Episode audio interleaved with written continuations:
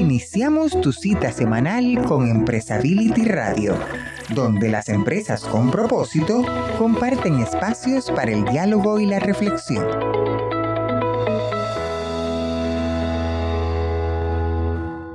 Amigos? Mi nombre es Eduardo Yo, les estoy hablando de Montevideo, Uruguay, y en nombre de Empresability, y en particular de quienes hacemos Empresability Radio, queremos desearles lo mejor para este nuevo año que comienza. En el programa de hoy, primer programa de 2022, vamos a abordar un enfoque muy particular sobre la sostenibilidad que tiene que ver con la percepción que tienen clientes y consumidores sobre los compromisos que tienen las empresas y sus marcas en sostenibilidad de qué manera las empresas han alineado sus políticas, sus acciones en sostenibilidad y de qué forma los consumidores perciben este compromiso, si es real, si hay un gap entre lo que dicen y lo que hacen. Y para esto, nuestro amigo y colaborador Jari Camino estará entrevistando a Juliana Simao y André Marino de la Mesona Teleri, una agencia de branding e investigación y que han formado un equipo multidisciplinario llamado Walk the Talk. Conoceremos lo que han desarrollado en este estudio, conoceremos también lo que es el GPS, el Global Positioning of Sustainability,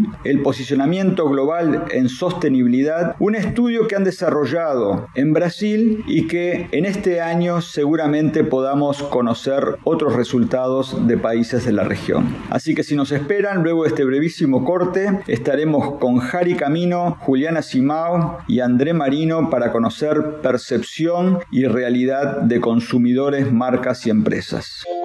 Empresability Radio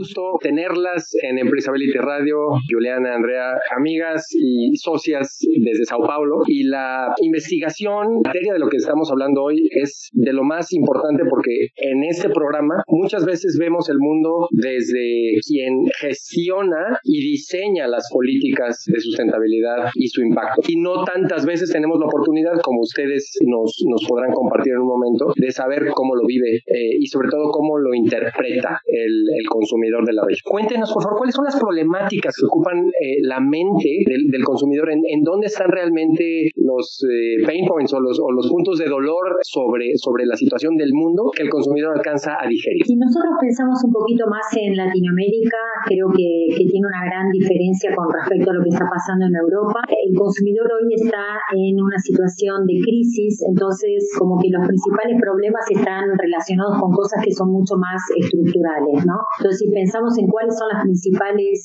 los principales problemas, las principales preocupaciones que la gente tiene, está relacionado con el desempleo, con el acceso a una salud pública digna, con la pobreza y como primer tema relacionado con la ecología, con el desmatamiento, ¿no? Y el desmatamiento muy relacionado por lo que causa el agua. Y pensamos en cuáles son esas preocupaciones, son preocupaciones muy diferentes por ahí a lo que pasa en Europa, donde hoy en Europa lo más importante es el calentamiento global, como segunda prioridad está el exceso de plástico, como tercer punto de preocupación es la salud mental. Desmatamiento, ¿podrías traducir en otro término adecuado a otros públicos? Básicamente es todo lo que está pasando en Amazonia, ¿no? O sea, todo el prestamiento, exactamente. Es decir, que yo lo tengo en mi cabeza, que es algo que me preocupa, no necesariamente es que en mi cotidianidad yo esté haciendo algo o entendiendo qué tengo que hacer con ello. ¿Cómo, cómo, cómo es esta distancia? ¿Qué, qué encontraron ustedes? sobre, sobre eso y quizás vale la pena que nos cuentes también la metodología que usaron para poder llegar a estas conclusiones. Te voy a contar un poquito la metodología,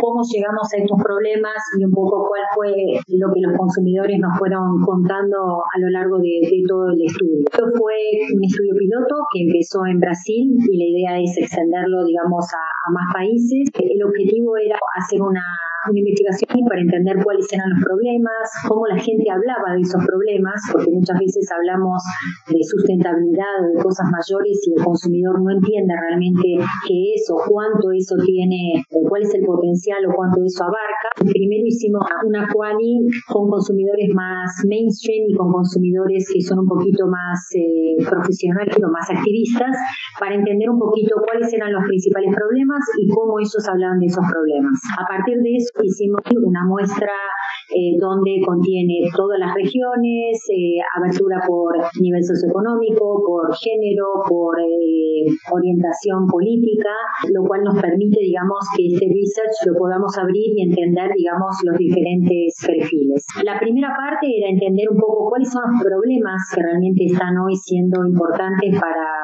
para los brasileños. Después, qué tipo de acciones eh, son las que están haciendo con respecto a y básicamente nos referimos a acciones que tengan a ver con la ecología, acciones que tengan a ver con todo el aspecto social y todas acciones que tienen que ver con gobernanza o acciones políticas. Y por último, cómo las marcas están hoy representadas o cómo las marcas hoy están actuando en cada uno de esos temas y cuánto los consumidores están viendo que las marcas están o no en esos, en esos temas.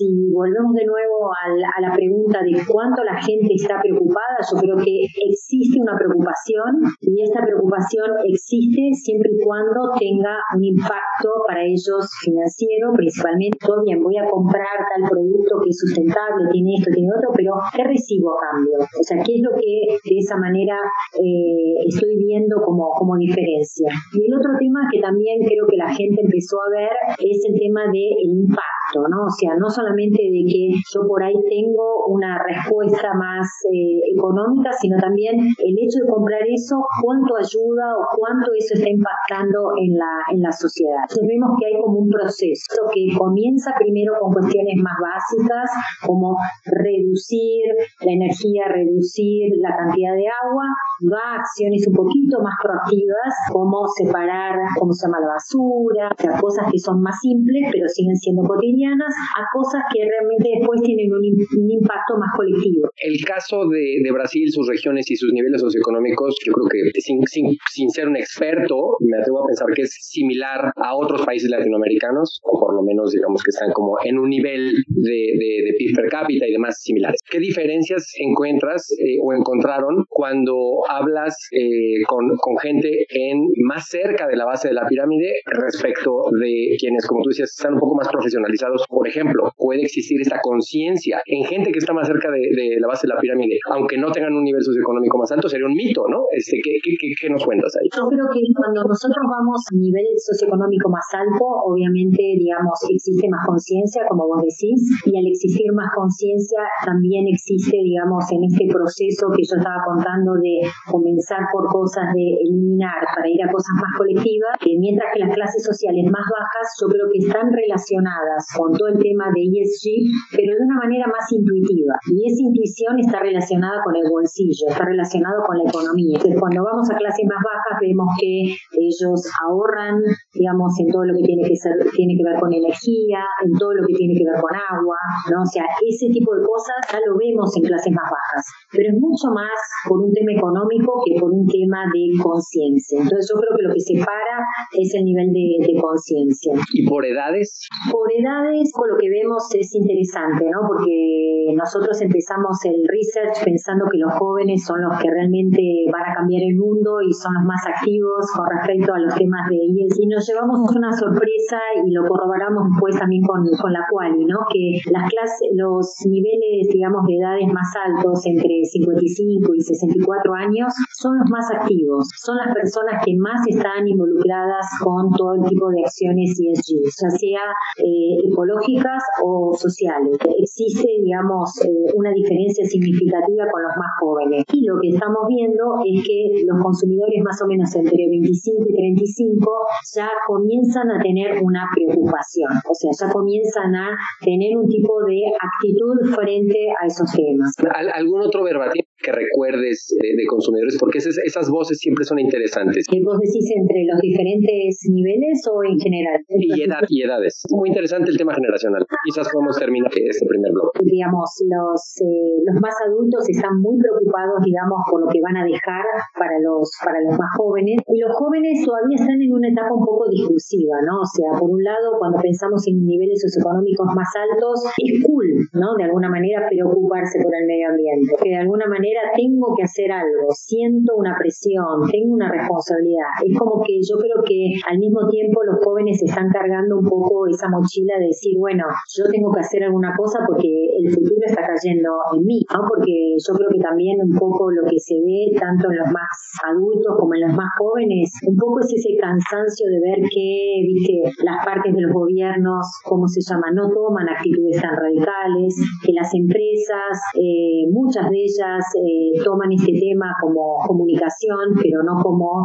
una actitud ética, digamos, frente a lo que está pasando. Yo creo que, que pasa eso, pero como siempre, los adultos cargan la mochila y dicen, bueno, yo tengo también esa responsabilidad y tengo que mostrar, digamos, a los más jóvenes cómo, cómo actuar y cómo generar un cambio. Propongo que vayamos a una pausa. Al regresar, el ranking de, de empresas y la mejor percepción que se tiene de ellas sobre las que hacen bla, bla, bla y las que hacen, hacen. Radio. Estamos de regreso en Empresa Radio. La imagen de una marca solo es en función de lo que la gente percibe de ella. Cualquier, cualquier cosa eh, por debajo o por encima de eso no cuenta. Eh, y en este, en este bloque eh, abro la, conversación para que el resto del equipo pueda ir desgranando en qué tienen que enfocarse las compañías y por qué la percepción de la, algunas, eh, por más esfuerzos que hagan, no logran fructificar. Eh, es un gusto, eh, como siempre, Fernando Eduardo. compartir, compartir micrófonos. Felipe, adelante. Aprovechen a nuestras invitadas de lujo, por favor. Gracias, Jari. Este, hola, ¿cómo, les va? Eh, aprovecho desde Uruguay aquí eh, a, nuestra colega argentina viviendo en, Brasil hacerte una pregunta sobre justamente algo que decía Jari en, en, este primer intervención de, este segundo bloque. El tema de la percepción. ¿Cómo ustedes obviamente hicieron todo este estudio que arrojó... Eh, cómo perciben las personas, los consumidores, eh, las marcas, lo que vienen haciendo y las problemáticas. Eh, si yo me paro desde el lado de la empresa, eh, ¿cómo lo han aprovechado? ¿Qué tipo de instrumento quizás esto sirve para las empresas para decir, bueno, estoy en este camino, estoy con este nivel de percepción en algunos temas, pero ¿cómo puedo yo quizás ahondar en algunos otros para generar ese impacto, porque como vamos a ver al final, que quizás es un poquito más lo, interesante también es conocer cuáles son esas marcas que están liderando. yo creo que es súper interesante porque de alguna manera vamos a llegar al final y por qué las marcas que están, digamos, súper reconocidas. Pero es importante para entender, eh, para mí, varias cosas. Uno, las marcas tienen que entender cuáles son las verdaderas preocupaciones de, de, la gente, que a veces no necesariamente son las prioridades de las compañías. Dos, en cómo traducir esas prioridades de las compañías en cosas que sean relevantes para las personas, ¿no? O sea, eh, un ejemplo clásico creo que tiene que ver con el carbono. La gente no sabe qué tiene que ver el carbono y la reducción del carbono, que la gente no, no percibe y no ve cuál es el impacto que tiene en, en, su vida, en su día a día. Y creo que todavía las, eh, las empresas están en un momento muy incipiente en términos de cómo comunicar, qué comunicar eh, y cómo tratar este tema y donde nosotros lo que vimos es que todavía está como que es un tema separado, ¿no? O sea, por un lado está todo lo que tiene que ver con ESG y por otro lado tengo mi marca. Y la verdad que no es una cosa o la otra, es todo junto. Creo que lo importante es aprender. Muchas gracias, este, Andrea. Fernando. Juliana, Andrea, desde Argentina, desde tu viejo, tu anterior país, creo que para siempre, pero de todas maneras, permíteme preguntarte, las empresas de tu análisis, del, del análisis de tu empresa, reciben buenas y malas noticias, porque a lo mejor la percepción no, las pone en una buena posición, pero no, no se consigue con la realidad. Lo cual hay que indagar luego y hay que ver qué tipo de cimientos. Ustedes los guían en esto, los ayudan. ¿Cuál es la recomendación según la puntuación? No, básicamente una de las cosas que hacemos es no dejar el estudio en el aire, sino que la idea es siempre después, digamos, de estos resultados, nosotros trabajamos en, workshops o sesiones de trabajo con el, digamos, el equipo que está involucrado, digamos, con, todos estos temas y un poco es entender, por un lado, eh, cuáles son las prioridades, digamos, que la compañía tiene y entender cuáles son las percepciones del consumidor y poder achicar, digamos, esos, esos gaps, ¿no? Poder achicar, digamos, esas, esas diferencias y entender por ahí eh, cuáles son las prioridades y cuál es el camino para llegar un poco también a los objetivos de las empresas, porque en definitiva, eh, sabemos que todas las empresas tienen un objetivo y no es porque el consumidor piense otra cosa se va a cambiar, sino el punto es cómo ponerlo de una manera para que las dos cosas coincidan y que de alguna manera lleve a resultados. Muchas gracias, Fernando. Eh, yo creo que es algo muy valioso esto que estás diciendo porque este tipo de estudios de repente eh, se quedan en la, en la parte de, del aparador, ¿no? Lo que decía Fernando, eh, como que van reforzando esa eh, apariencia de la empresa de que si estoy en ese listado estoy haciendo las cosas bien. Yo creo que eh, lo que nos transmites es que este estudio tiene un, un fondo mucho más importante, ¿no? Que es convertirte en una herramienta para, la, para el análisis, para el diagnóstico, para la toma de decisiones de la propia compañía. Mencionabas este, este aspecto cuando está disasociado a la percepción con la realidad. ¿no? Generalmente lo que podríamos pensar es que eh, lo que la empresa busca en estos estudios es ver que tiene una buena percepción y decir, ah, bueno, ya cumplí palomita. No, y no es así. Aquí es, eh, primero lo que dices, ver que la agenda, eh, cuál, qué de mi agenda es compatible con la agenda del público, cómo se está percibiendo y este, si esa percepción corresponde a la realidad. En caso de que no, ¿qué debo de hacer para, para hacerla corresponder? Y en caso de que sí, ¿qué tengo que hacer para mantenerla? Yo creo que es una parte muy valiosa y, que va muy eh, desde, el, desde el nombre del programa, ¿no? Eh, walk the talk, que, que, quiere decir no otra cosa más que eh, ser consistente y congruente con lo que con lo que dices, con lo que comunicas y con lo que aparentas ser, en el buen sentido de la palabra. ¿Ustedes cómo lo conceptualizan? ¿Han entendido este estudio, que es el primero, pero eh, ustedes han hecho un trabajo previo de análisis de por qué este tipo de herramienta eh, puede ser de interés no solamente para el público, sino para la empresa y la, y la toma de decisiones. Yo creo que acá lo importante es, por un lado, eh, el estudio considera las tres dimensiones, digamos, que tienen que ver con ESG, ¿no? Donde hoy en día la mayoría de, las, de los estudios que uno ve en el mercado eh, está mucho más relacionado con todo lo que tiene que ver ecológico. Entonces acá nosotros consideramos esas dos partes que nos parece que son, que son importantes también. Entonces permite tener una visión más holística y no solamente desde un lado, de lo, de lo que se puede, de lo que se puede hacer. Eh, por otro lado, nosotros pensamos hacer esto dos veces por año, ¿no? O sea, la idea es que sea un tracking que ayude, digamos, al tracking que normalmente las marcas hacen de ver cómo está su imagen, cómo la marca está percibida por los consumidores. Eso va a seguir siendo hecho por las compañías. El punto es cómo agregar esta dimensión de una manera donde la marca no se ponga como benchmark solamente la marca de la competencia de su categoría, sino que también tenga como benchmark lo que es bueno en la sociedad, ¿no? Entonces, yo no estoy solamente cuando hablo de ESG comparando eh, de repente dos marcas de shampoo, sino que estoy comparando una marca de shampoo con una marca de banco, porque en definitiva es la forma en la que la gente ve si una marca está haciendo una cosa buena o está haciendo una cosa mala. Para nosotros también es importante de salir un poco de la categoría y entrar un poco en un aspecto más, más global, ¿no?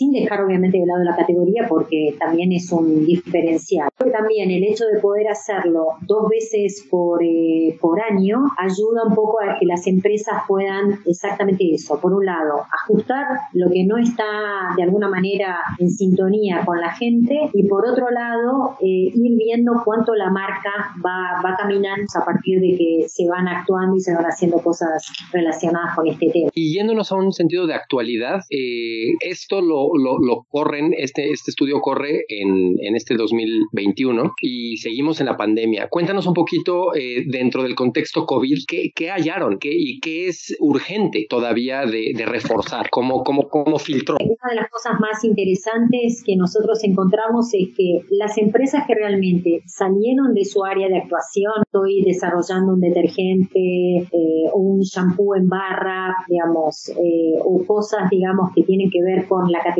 sino que salieron a ayudar un poco a la sociedad, son las marcas que hoy son más reconocidas y son más respetadas y son más valoradas en este, en este tema. Ejemplo, Amber, que es una marca donde, o una empresa, ¿no? Mejor dicho, eh, donde, por ejemplo, convirtió su planta para desarrollar alcohol en gel, donde ayudó a los pequeños comerciantes, donde Nestlé ayudó a comunidades, digamos, a que no, digamos, eh, por todo el tema de nutrición, o sea, salieron, o sea, con su propio expertise, pero salieron de los beneficios o cosas chicas para tener un impacto que sea mayor en la sociedad. Creo que eso hizo eh, que el consumidor, digamos, valore mucho más esas marcas, porque en definitiva no es simplemente que te estoy vendiendo un producto, sino que estoy haciendo una cosa más. Andrea, eh, aprovecho y traigo una pregunta abajo un poco más a, lo duro, le, robo una, una frase a Tom Cruise de la película Jerry Maguire, te digo, show me the money. ¿no? entonces, a ver, este, eh, tienen indicadores que, eh, más allá de la percepción, el trabajar en ESG le genera mayor rentabilidad a las empresas porque está bien la percepción, pero al momento de, de pasar raya y decir, bueno, esto lo hago más allá del convencimiento, sí o no, pero el trabajar en estos temas me está dando un retorno en términos de rentabilidad o de mayor participación de mercado. ¿Hay indicadores respecto a eso? Los indicadores es que cada vez que las empresas digamos, eh, tienen una estrategia que sea, de alguna manera, de alguna manera, que sea clara, que sea, eh, que transmita un beneficio eh, tangible para, para el consumidor y por otro lado, que se muestre impacto, digamos, en la sociedad, se muestra que los resultados son más positivos. Ejemplo, si yo voy a hacer todo un programa que tiene que ver con, ¿cómo se llama?, reciclaje y lo demás, y después muestro cuánto ese impacto tiene, no sé, devolviendo tanta cantidad de árboles o haciendo tanta cantidad de cosas, esa percepción de valor es lo que hace que realmente genere más profit, ¿no? Porque yo voy a poder cobrar un producto más caro, pero yo le estoy dando un mayor valor al consumidor. Lo tengo clarísimo y es, un poco lo que el, el, el, machear entre lo que las empresas creen que están haciendo, lo que realmente están haciendo y después al board o a los accionistas les tienen que justificar muchas de las cosas que a veces los propios accionistas no entienden por qué la empresa sale de, su, de lo que creen que es el core business, pero lo tienen que integrar justamente para, para que les, les acompañe con esa rentabilidad. Por eso mismo creo que eh, no tiene que ser tratado como una cosa aparte. Ah, ok, voy a hacer una cosa de ESG y voy a hacer una cosa de negocio. No, ESG es, un, es una inversión, no es un costo. Entonces, si yo voy a desarrollar un pack donde voy a ahorrar esto, voy a hacer lo otro, ¿cuál es el valor agregado que eso va a tener si yo voy a cobrarlo? Pues si yo lo voy a cobrar más barato, también cuánto voy a ganar en volumen. Pero lo que quiero decir es, eh, creo que acá lo importante es cómo generar una ecuación de valor para que, digamos, las personas estén dispuestas dispuestas por ahí a pagar un poco más y que realmente eso tenga un impacto. Entonces no sea considerado cuando voy a hablar con los accionistas de esto es costo. No, invertí en esto porque esto tiene un retorno tal. El otro día estábamos hablando y surgió una posibilidad de hacer una, un encuentro sobre lo que por lo menos yo llamo maleza terminológica, ¿no? Se habla de lo mismo de distintas maneras. Vos hablas de ESG y ESG se habla por el otro lado y todos hablamos de lo mismo, pero usamos lo mencionamos de forma diferente, usamos etiquetas distintas. Y vos estás hablando de marcas, pero no de empresas. Ahora quizás, pero empezaste a nombrar empresas, pero la tendencia en el mundo empieza a ser la de usar paraguas, el paraguas corporativo, ¿no? Que se empiece a saber que esta sopita que te gustaba tanto, además de ser una sopita rica, es de Unilever y que los productos forman parte de una gran familia. La última variable es el tema de que la imagen, que tiene que ver con la percepción, es un componente de la reputación. Ustedes tienen vínculo con la reputación, se quedan con la imagen, porque si te quedas con la imagen es una cuestión de percepción, como bien lo han dicho, pero para vincularlo con los hechos hay que dar un salto adelante. ¿Ustedes dan ese salto adelante o el nicho de ustedes es el perceptivo? No, yo creo que existen otros elementos que, se evalúan, ¿no? O sea, por un lado uno está viendo acá cuál es la percepción que tiene el consumidor, pero a la hora de trabajar con los clientes empezamos a,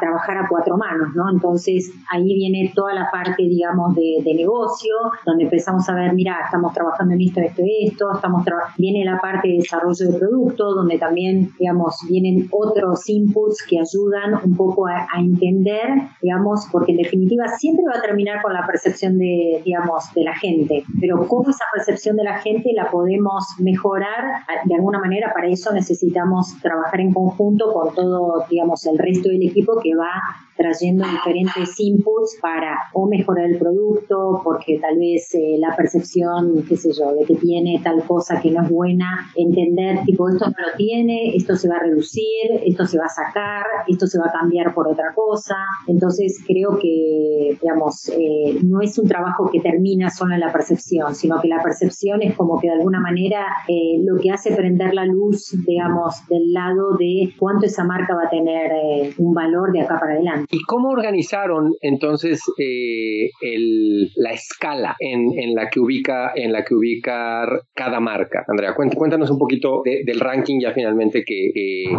es a donde todos estos esfuerzos desembocan y desde el punto de vista de percepción me van a dar una zona en la que estoy como alguien que hace que son muy pasivo o que hace más cosas. Cuéntame un poquito y danos ejemplos, por favor, de marcas que, la gente pueda conocer. Eh, bueno, el final de la justamente del estudio termina con lo que nosotros llamamos GPS Index, que es, un Global Positioning on Sustainability. Y la idea es, este índice surge un poco de el share de importancia, digamos, de todas las acciones desde el punto de vista del consumidor. Cuáles son las acciones que para ellos ranquean como más importantes y el share de, digamos, la relación que existe con eh, la marca. O sea, cuánto esas acciones están relacionadas con la marca. A partir de eso se, se trabaja en un algoritmo y aparece un índice donde el índice lo dividimos entre 200 eh, y 600, entre 0, perdón, y 600, y eso estableciendo más o menos en qué lugar cada una de las marcas estaban, ¿no? Y un poco lo que identificamos acá en Brasil es que no existen marcas que estén en el tope, o sea, con lo cual existe, digamos, una oportunidad para crecer, para desarrollar. Eso también nos da un poco la idea de que el mercado todavía está eh, desarrollándose, digamos, en ese, en ese sentido. Tenemos cinco marcas que son las marcas más importantes en el, digamos, en el segmento alto, que es el de entre 300 y 600, y donde básicamente las marcas o corporaciones, digamos, que tenemos ahí son Natura, IP, Nestlé, Amber, y, ¿qué encontramos, digamos? ¿Qué tienen estas marcas de diferentes o estas empresas de diferentes versus las otras que vamos a ver en los otros sectores, ¿no? Primero un poco lo que les contaba antes, ¿no? Son empresas que hicieron mucho más, digamos, de lo que realmente actúan en su día a día en términos de innovación, en términos de comunicación, sino que realmente tuvieron un impacto en, la sociedad para cambiar o para ayudar, digamos, a transformar eh, cosas. Eh, por otro lado, son marcas, digamos, que no solamente son discursivas, sino también actúan y actúan por los diferentes segmentos, ¿no? Entonces, si pensamos en Itaú, son, trabaja en todo lo que tiene que ver con educación, trabaja con todo lo que es el desarrollo y accesibilidad, digamos, a que la gente pueda tener acceso a créditos y demás. Cuando eh, pensamos, eh, digamos, en este tipo de marcas, son marcas donde usan, digamos, eh, la media de una manera diferente, no es simplemente media paga, sino también en cómo traer contenido y cómo desarrollar otro tipo de cosas, ¿no?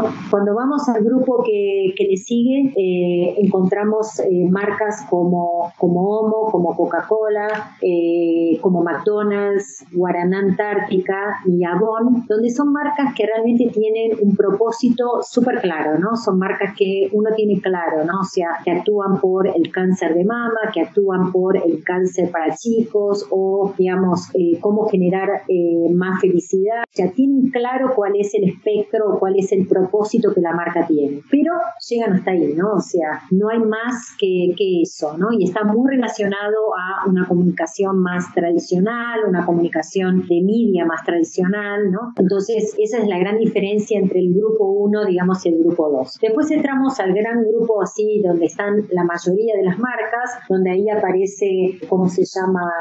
DAC, eh, Amazon, Heineken, eh, Danone, Mercado Libre, DAC, ¿no? O sea, marcas donde un poco lo que rescatamos que son marcas responsables, o sea, que hacen lo que tienen que hacer, pero que no se distinguen por nada, por nada especial. Y por último tenemos las marcas que están en el rango más bajo, ¿no? Que acá fueron eh, Doritos, XP, que es un banco, y Loyas Americanas, que es un, también una, medio como un supermercado, donde básicamente son, digamos, marcas más oportunistas, vistas de una manera más oportunista, ¿no? Si usan todo este tema de ESG de una manera, eh, ah, ok, porque acá existe una oportunidad, porque acá me parece que puede ser una cosa interesante, es mucho más una comunicación eh, en medios tradicionales o realmente no están haciendo grandes cosas o el consumidor no sabe grandes cosas sobre, sobre estas marcas. Entonces creo que esto te da un panorama para entender, por un lado, dónde está tu marca, eh, cuáles son los gaps que tienen y ver, digamos, qué cosas las otras marcas están haciendo que vos podrías estar haciendo como para mejorar y dentro,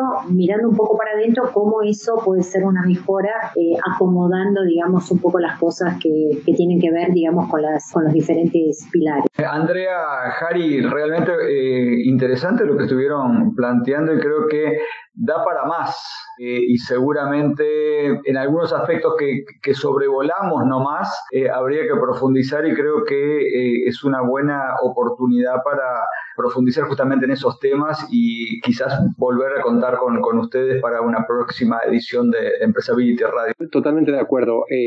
me quedo con más preguntas por, por hacer y seguramente quien nos escucha dice, bueno, ¿y mi marca o si yo soy el gerente de este encargado de responsabilidad social, cómo podría, qué tendría yo que hacer para pasar de, del, del, 2 al 3 o, o dar estos brincos? Me, me parece muy, muy, interesante. Yo creo que vale la pena, este, Andrea, que tenemos un resumen de ese estudio que, que es público, ¿verdad? Eh, lo vamos a, a, subir al sitio de, de, Empresability para quienes han escuchado este podcast puedan entrar al, al, al sitio de, de Empresability y ver bien los detalles, las preguntas, las áreas, todo el listado de las empresas según, según la percepción. Genial, hablamos bastante con Harry, nos encantaría poder, digamos, llevar esto también a, a, México, porque creo que hay muchas oportunidades para trabajar, digamos. Si bien no tenemos todavía el cuantitativo allá, pero tenemos varias cosas cualitativas donde, eh, por ejemplo, el tema del aire en México es un tema súper importante, que nos parece que, que, se podría, digamos, trabajar y se podría ayudar a las empresas, digamos, a trabajar sus, con sus prioridades.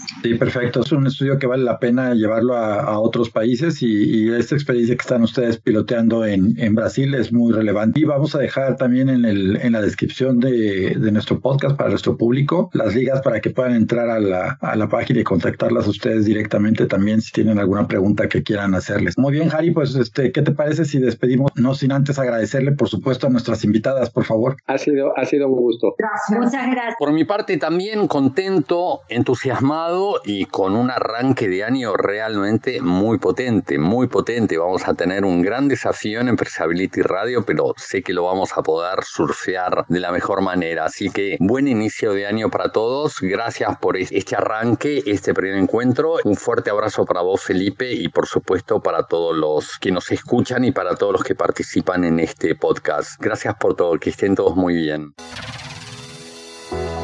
Y hasta aquí, Empresability Radio, tu espacio para dialogar y reflexionar sobre las empresas con propósito. Estaremos esperándote para la siguiente semana.